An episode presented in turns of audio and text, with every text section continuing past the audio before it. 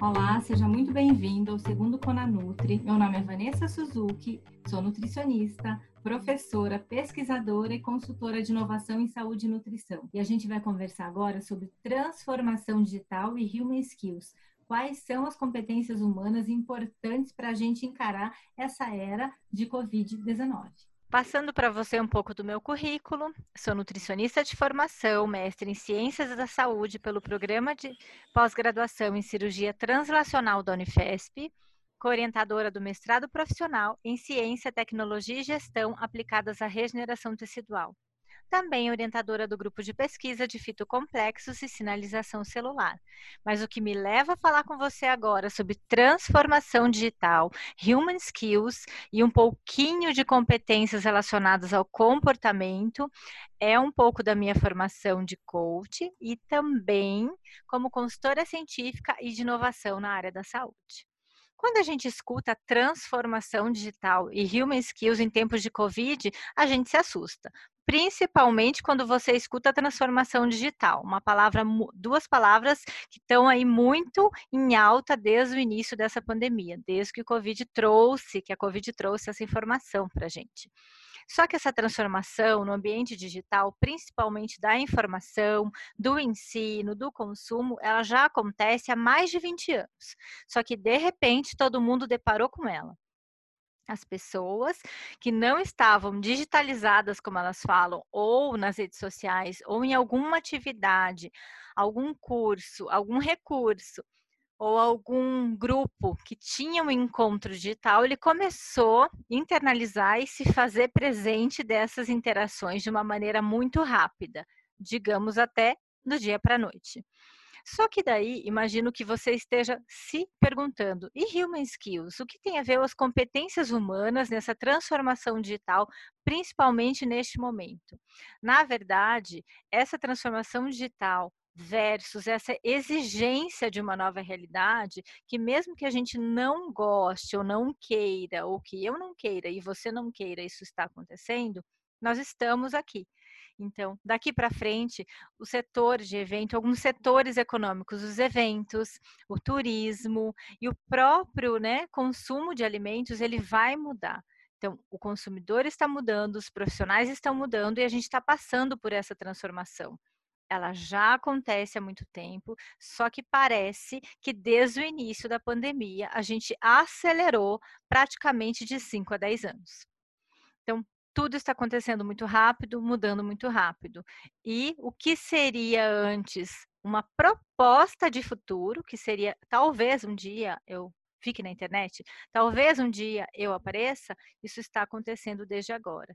As empresas que têm base em consumos, que podem estar no ambiente digital, elas vão tentar ou vão se readequar para ficar 100% digital somente aqueles serviços que não podem mesmo ter sua atuação no meio digital é que vão continuar de outro formato. E isso a gente vai ver mudanças exponenciais, não só numa área que é a saúde, mas em toda a economia.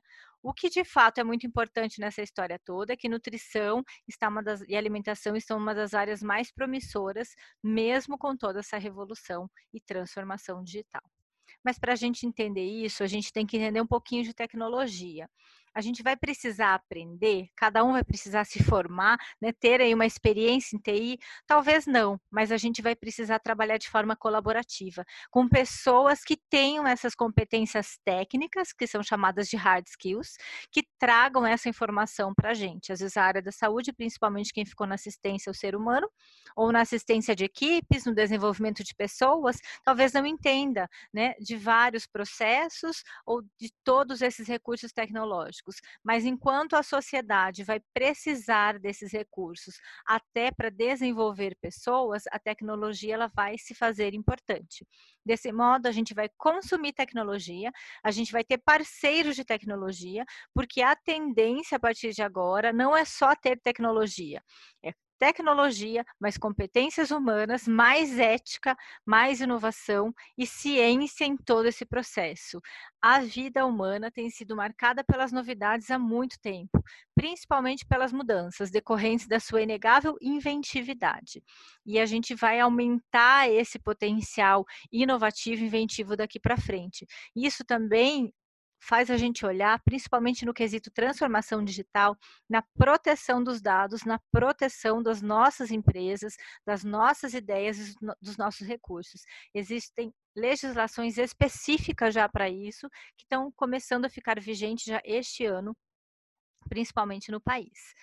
Então, quando a gente entende que digital e tecnologia, né, e informática, ela vai fazer parte da nossa vida e digital em todos os recursos audiovisuais e também em todas as ferramentas, estratégias de busca, sites, é, som, áudio, imagem, enfim, todo esse complexo, mais inteligência artificial, mais outras palavras diferentes, mais robotização das informações, mais recursos diferentes e exponenciais. Não tem limite mas existe um lado que vai precisar ser olhado, que é o humano.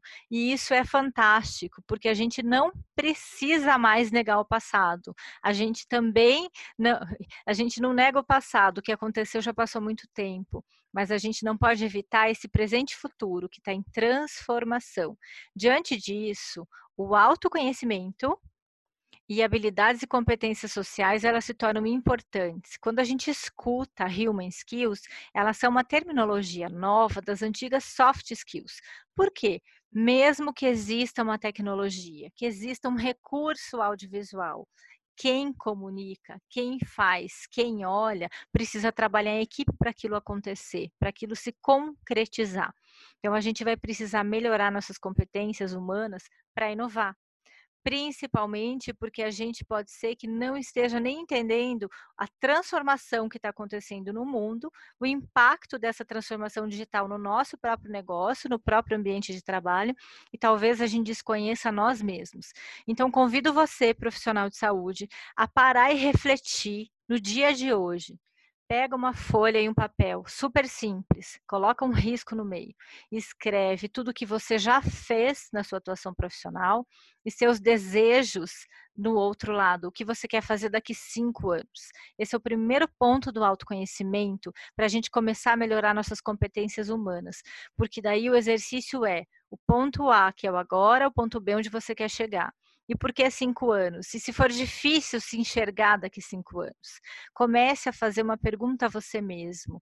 Se hoje fosse daqui cinco anos, como que eu gostaria de passar por este momento transformador agora?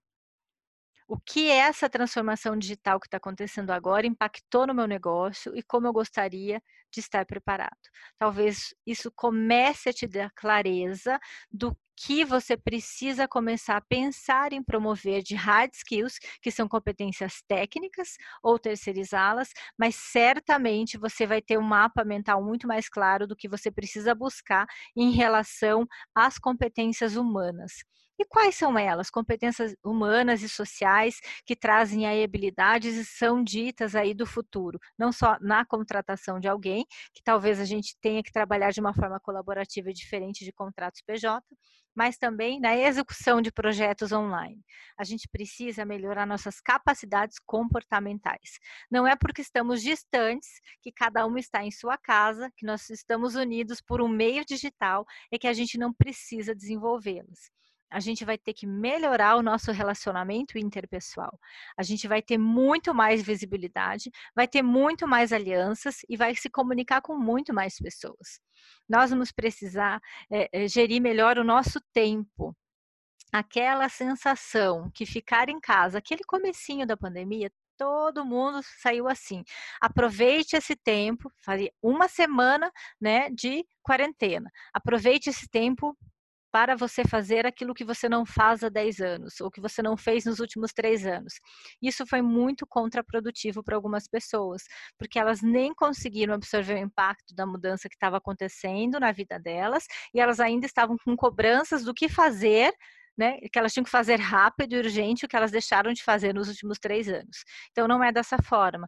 A gestão do tempo, ela é muito importante e ela é atrelada a outra capacidade importante, outra habilidade e competência importante, que é a gestão das próprias emoções.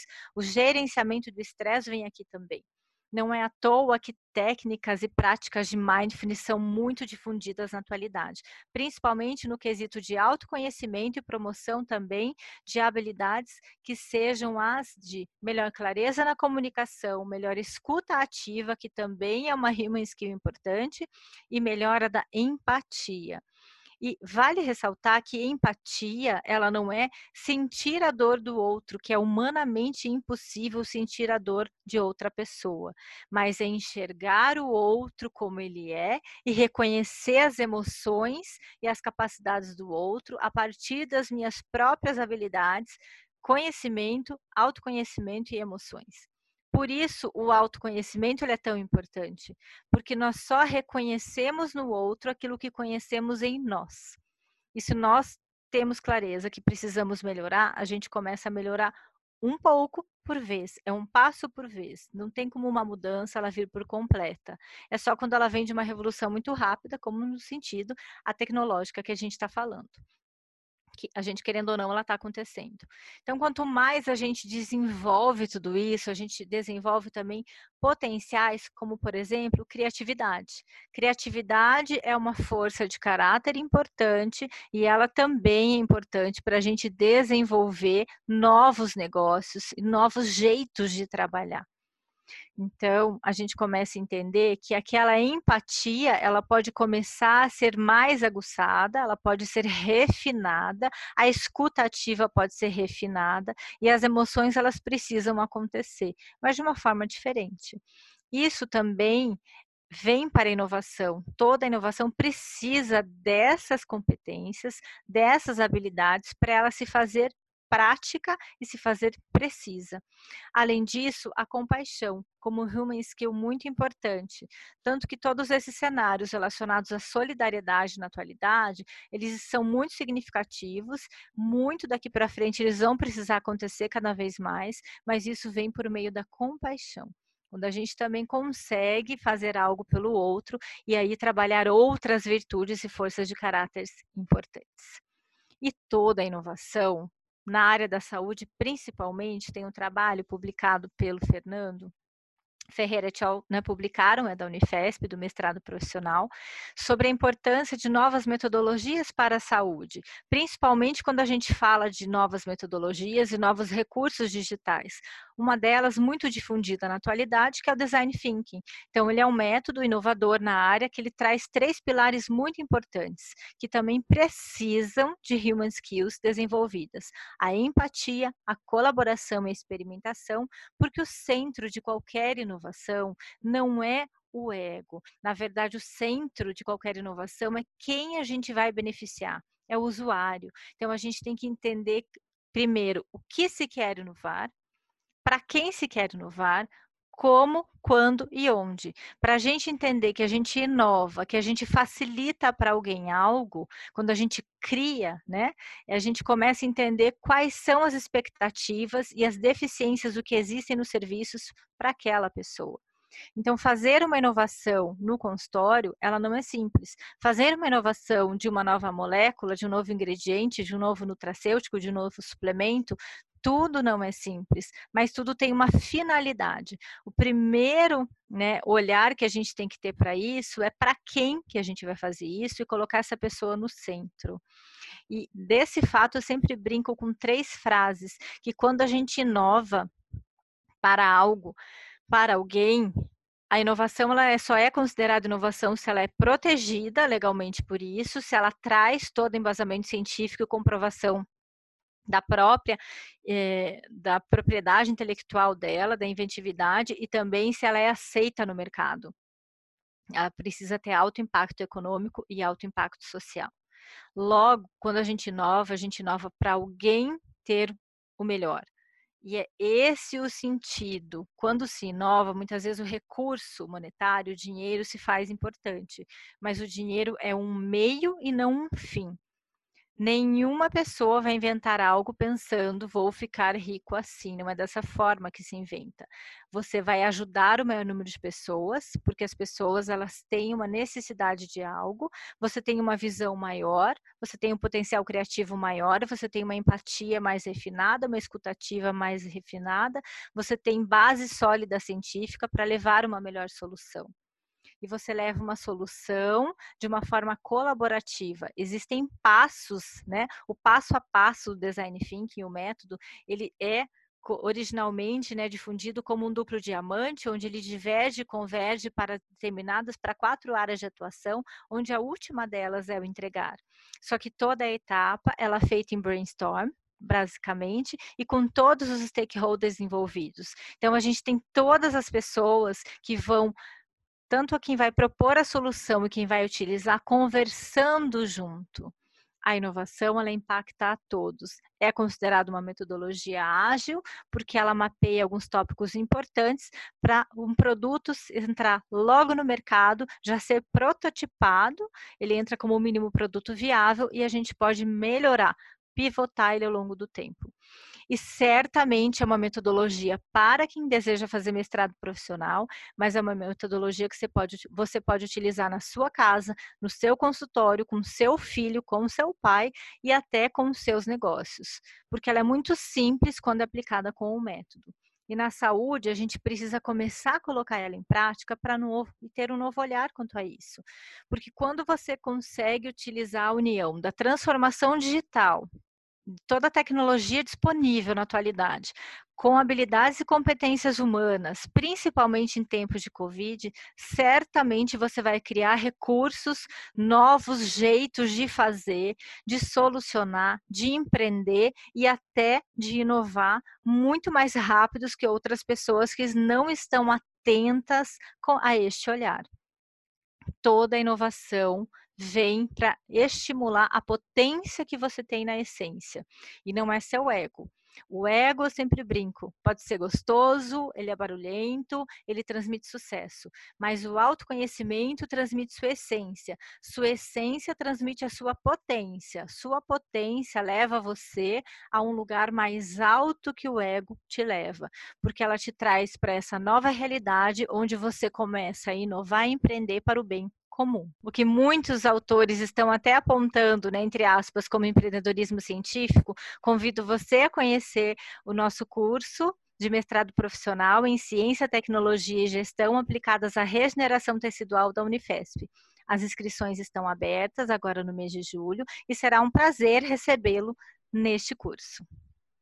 Vou deixar os meus contatos, e-mail, site, é, currículo Lattes e também meu podcast Nutrição à Flor da Pele. Gostaria de agradecer a minha participação nesse segundo Conanutri, também agradecer todo o time da EAD Plus, todo o time do Congresso Conanutri e aguardo seu feedback e um pouquinho da sua história e da sua transformação digital em tempos de Covid.